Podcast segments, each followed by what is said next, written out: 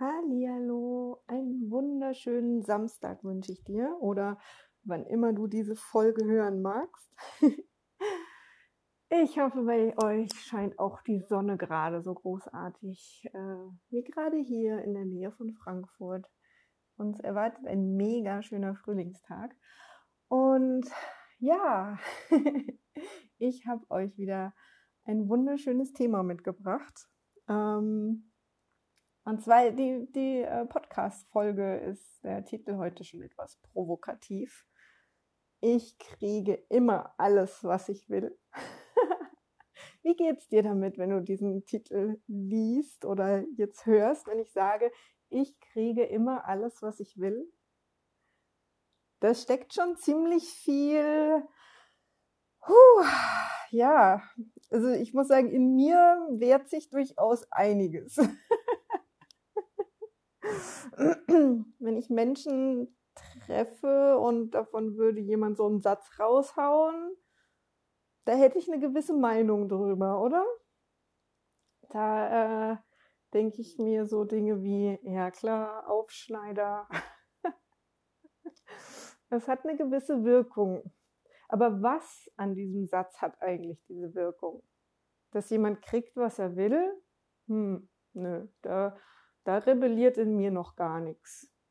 Da bin ich noch sehr entspannt mit. Ist ja schön, wenn Menschen kriegen, was sie wollen. Wir haben ja alle irgendwie Pläne und Ziele und wollen was erreichen, haben Wünsche und Träume und wäre schön, wenn das wirklich so in Erfüllung geht. Also wenn jemand kriegen möchte, was er will, bin ich entspannt. Das will ich auch. es muss also an den anderen beiden Worten liegen. Immer und alles. Wow, die sind mächtig. Weil das heißt ja immer und alles.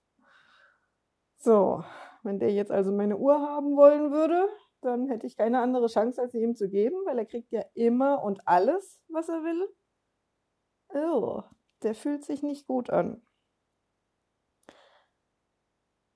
Jetzt ist es ein positiver Satz, sage ich mal. Ja, ich kriege, was ich will. Ist erstmal ein positiver Satz und mit dem immer und alles wird es halt extrem groß. Und genau darüber ähm, möchte ich heute sprechen, über das immer und alles oder auch das nie und nichts. Und zwar im NLP gibt's quasi diese ähm, ja, das sind, das sind Generalisierungen. Ja, nicht, nicht nur im NLP, das sind grundsätzlich Generalisierungen. Im NLP darf man jetzt halt mal gucken, wo wende ich die denn an? Ja, die Generalisierungen an und für sich benutzen wir häufig. Und wo du sie, glaube ich, viel häufiger hörst als in so einem positiven Satz, sind in den negativen. Und da erzeugt es überhaupt keinen großen Widerspruch. Fühl da mal rein in Sätze wie ich habe nie Glück, das lerne ich nie, immer sind alle anderen besser wie ich. Da denkst du so, ja, hast du Pech gehabt, ne? Dumm gelaufen.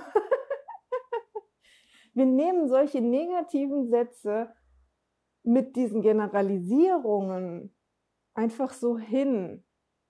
Ja, stimmt, ist ein armer kleiner Klops, dass er halt irgendwie nie gewinnt und nie kriegt, was er will und immer Pech hat mit den Frauen und ja, immer, immer die arschigen Chefs kriegt und lauter solche Dinge. Und die Leute laufen mit diesen Sätzen durch die Welt und erzählen sie jedem. Immer und alles. Achtet da mal drauf. Bei anderen ist es oft leichter noch zu erkennen.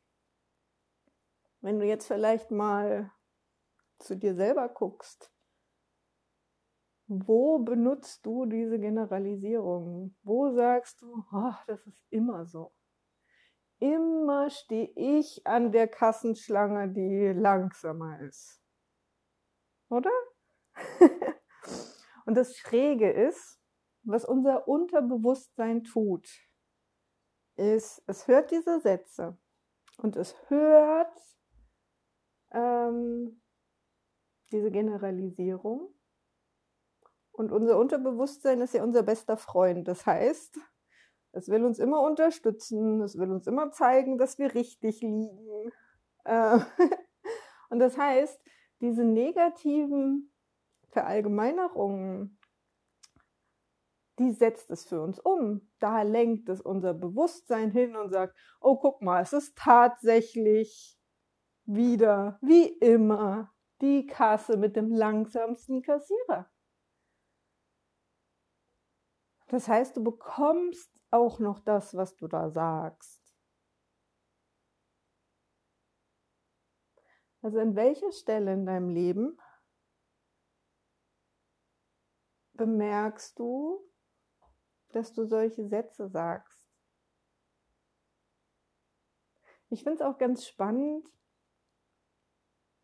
ab wann wir etwas generalisieren.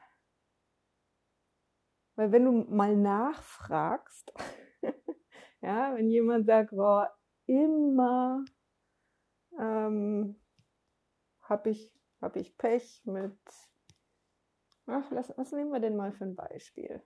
Ja, genau.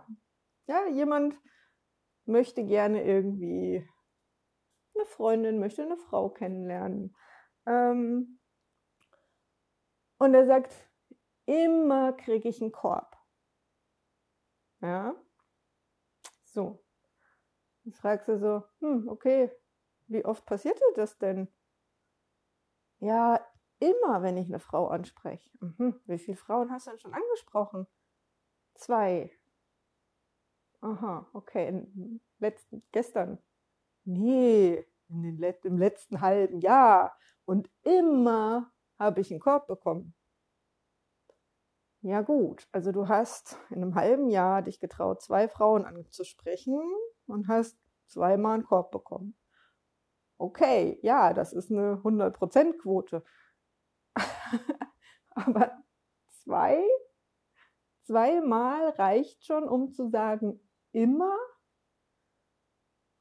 Manchmal reicht sogar schon einmal, um zu sagen, immer. Oder zu sagen, nie. In meinem Fall zum Beispiel.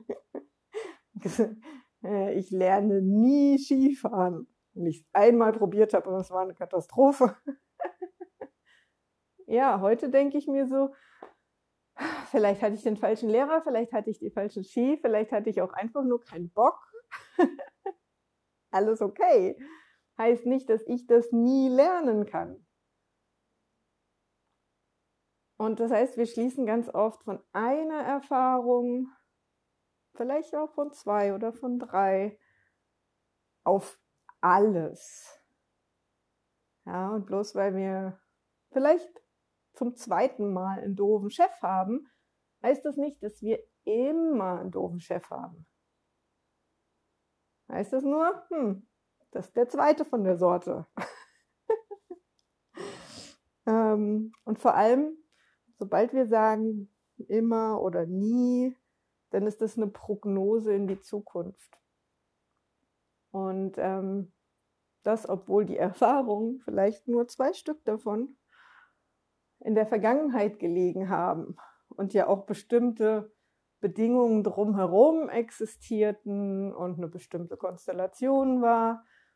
Und ganz ehrlich, du weißt nie, und da meine ich wirklich nie, wie quasi fast dieselbe Situation in der Zukunft ausgehen würde. Keine Ahnung.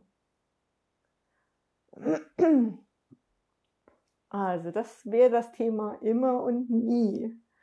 Und wenn du vielleicht jetzt diese Woche bemerkst, dass du an der einen oder anderen Stelle dazu neigst zu sagen, immer oder nie, und der Satz nicht wirklich positiv ist, ja, sowas wie alle anderen sehen immer besser aus als ich.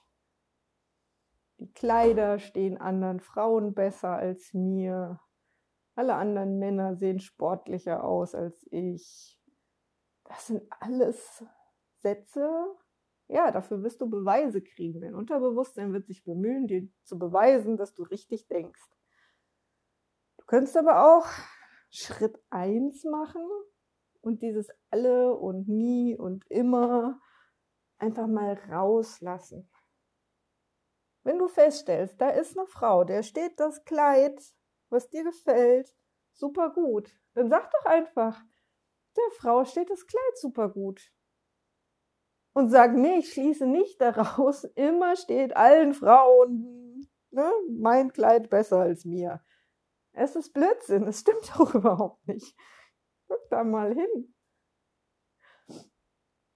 Ähm, genau, ihr könnt es einfach weglassen. Ja, diese Verallgemeinerung.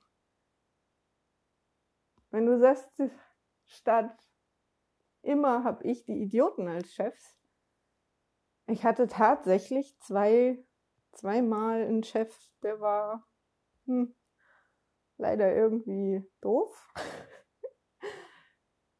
Dann ist das ein völlig anderes Gefühl, oder? Fühl da mal hin meine Chefs sind immer Idioten oder ich hatte zwei Chefs, die waren Idioten. Das eine, die Generalisierung, trifft eine Aussage auch über die Zukunft. Das heißt, du hast eine größere Wahrscheinlichkeit, dass du wieder irgendeinen Idioten als Chef bekommst.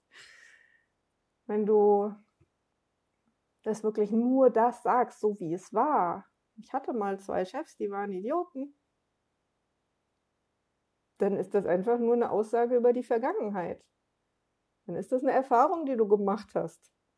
Daraus hast du wahrscheinlich auch was gelernt und wenn du ein Bewerbungsgespräch hast, guckst du nicht mehr nur, dass du dich gut verkaufst, sondern guckst auch, wer sitzt mir da eigentlich gegenüber? Will ich mit dem zusammenarbeiten? Was habe ich sonst über den schon gehört vielleicht? Wie geht er mit anderen Menschen um?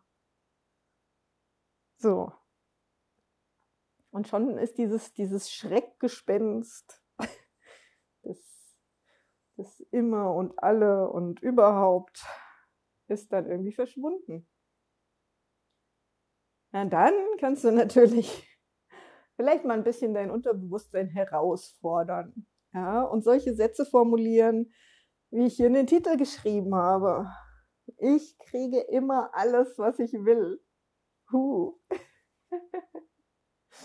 Vielleicht fängst du nicht ganz so groß an. Vielleicht fängst du damit an zu sagen, mir steht jedes Kleid, das ich anprobiere. Wäre ja mal witzig. Und wie fühlt sich das an? Also ich muss sagen, wenn ich solche Sätze sage, positive Generalisierungen sozusagen, ich fühle mich gut. Ich finde es witzig, wenn es nicht so, so ganz extrem ist. Ja. Weil ich kriege immer alles, was ich will. Hat schon, hm, das ist so ein bisschen itchy. da kratzt und zwickt es in mir. Obwohl es ja eigentlich nichts Schlechtes ist, solange ich nichts Negatives will von anderen Menschen. Ja. Ich niemandem die Uhr wegnehmen will. Sondern wenn ich einfach nur alles das erreichen möchte, was ich plane zu erreichen, dann fühlt sich der schon wieder besser an. Also spiel mal damit, ja, mit den positiven Verallgemeinerungen und schau mal, wie sich das anfühlt.